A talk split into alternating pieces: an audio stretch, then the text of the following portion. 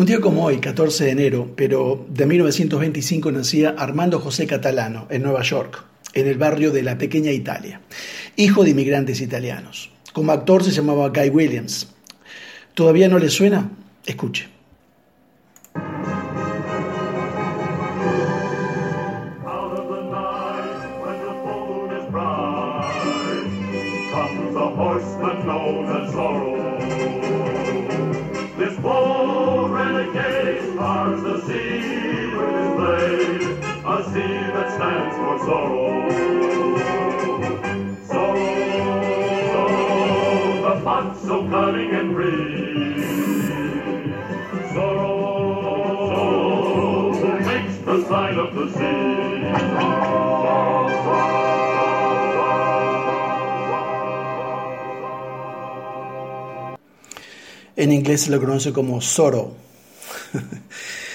El que canta en inglés, también usted lo conoce, es el Sargento García, cantante lírico antes que actor.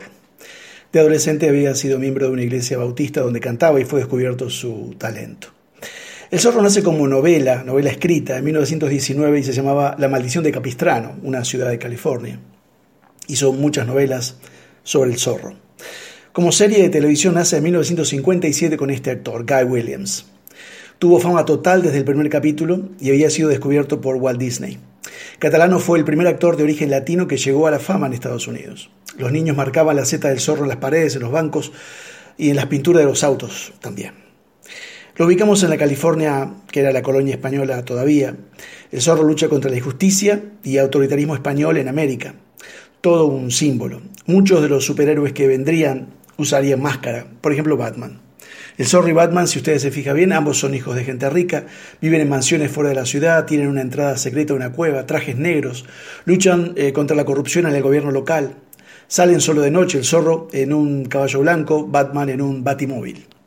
Bob Kane, el creador de Batman, dijo que el zorro fue su inspiración para crear al hombre murciélago. El primer héroe americano, diríamos, fue el zorro. Mucho antes de la serie de televisión eh, fue creado Batman en 1939. La serie del zorro, tanto como la novela, nos dicen que California eh, es una tierra mm, donde los frailes son buenos y se preocupan por los indios, los indios estaban felices, las mujeres amaban mucho a los caballeros valientes y heroicos.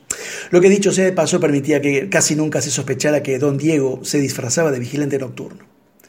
Aunque esta California no existió en la historia, las misiones a menudo apestaban, los frailes podían ser tanto corruptos como buenos, dependiendo, y los pueblos nativos de California sufrieron tremendamente por las sucesivas oleadas de saqueo, español, luego mexicano y luego estadounidense. El zorro fue útil para construir California a principios del siglo XX. El zorro idílico era bueno para Hollywood, en otras palabras. En el primer capítulo, viajando desde España a California en un buque donde ejercita sus dotes de espadachín, Diego de la Vega, Latin Lover, le dice a su sirviente Bernardo, si no puedes ponerte la piel de un león, entonces ponte la del zorro. El Cantar de los Cantares, por su lado, describe a los zorros como devastadores para las viñas de Israel, una metáfora clara sobre quienes no siguen al Señor y no respetan su vida. Casen a los zorros, a esos zorros pequeños que arrastran o arrasan las viñas y nuestras viñas están en flor. El Antiguo Testamento relata también un curioso episodio en el que Sansón, en su lucha contra los filisteos, decide atrapar a 300 zorras y las ató cola con cola en parejas y a cada pareja le amarró una antorcha. Luego les prendió fuego a las antorchas y soltó a las zorras por los sembrados de los filisteos y así incendió el trigo que ya estaba en gavillas y el que todavía estaba en pie junto con los viñedos y olivares. Aunque algo cruel e impactante, este relato hace del zorro, muy a pesar suyo, usando sus defectos, un instrumento eh, preferente de venganza divina, y así que la astucia también puede volverse en contra de quien la utiliza. Las máscaras o caretas son utilizadas para esconder nuestra verdadera identidad y hacernos parecer algo que no somos. La máscara del doble ánimo, por ejemplo, es sinónima de inconstancia o inconstante, porque nunca persevera, nunca termina lo que comienza, empieza muchas cosas y siempre las deja a medias. Esta persona es inmadura espiritualmente, hoy dice quiero un esposo, mañana Dios se lo manda y dice estoy muy joven, soy muy joven, compra un libro y nunca lo termina de leer, se mete a un ministerio a servir y luego se sale, deja todo armado, comienza una dieta y nunca la termina, dice te amo y mañana te odian, dice voy a cambiar y nunca cambia. Esta persona es completamente emocional, todo lo hace dirigido por sus emociones. El hombre de doble ánimo es inconstante en todos sus caminos, dice Santiago 1.8. La palabra doble ánimo viene del griego dipsukos, que es doblemente, doble alma, eh, dos maneras distintas de pensar, vacilante en opinión y propósito. Esta persona siempre tiene dos maneras de pensar con respecto a cualquier cosa. Hoy cree que eh, eh, la camisa debería ser negra, mañana piensa que debería ser blanca. Hoy quiere ser cristiano, mañana mundano. Toma las decisiones impulsivamente y no persevera en ninguna de ellas. Esta persona ora y no puede esperar en Dios, siempre pide dudando y guiado por sus emociones. Y recuerden que cada cabeza es un cóctel de emociones y sentimientos. Un día queremos, al día siguiente no. Este tipo de personas no puede ser bendecida porque cada circunstancia o tribulación mueve en su fe.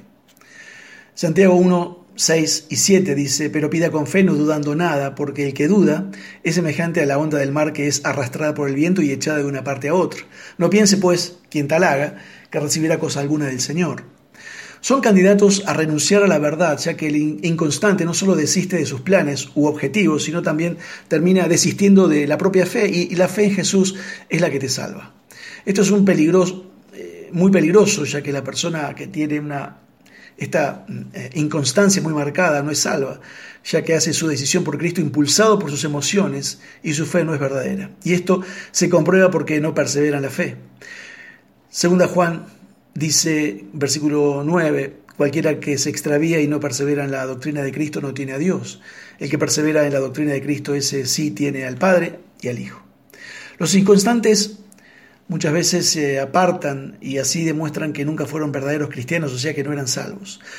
Salieron de nosotros, dice Juan, segunda, primera Juan 2.19, pero no eran de nosotros porque si hubiesen sido de nosotros habrían permanecido con nosotros, pero salieron para que se manifestase que no todos son de nosotros.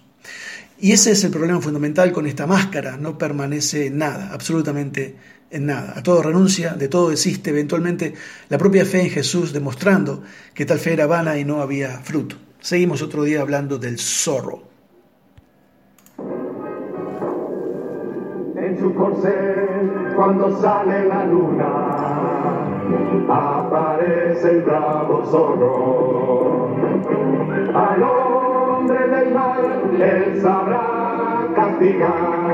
marcando la seta del zorro. Zorro, zorro, su espada no fallará.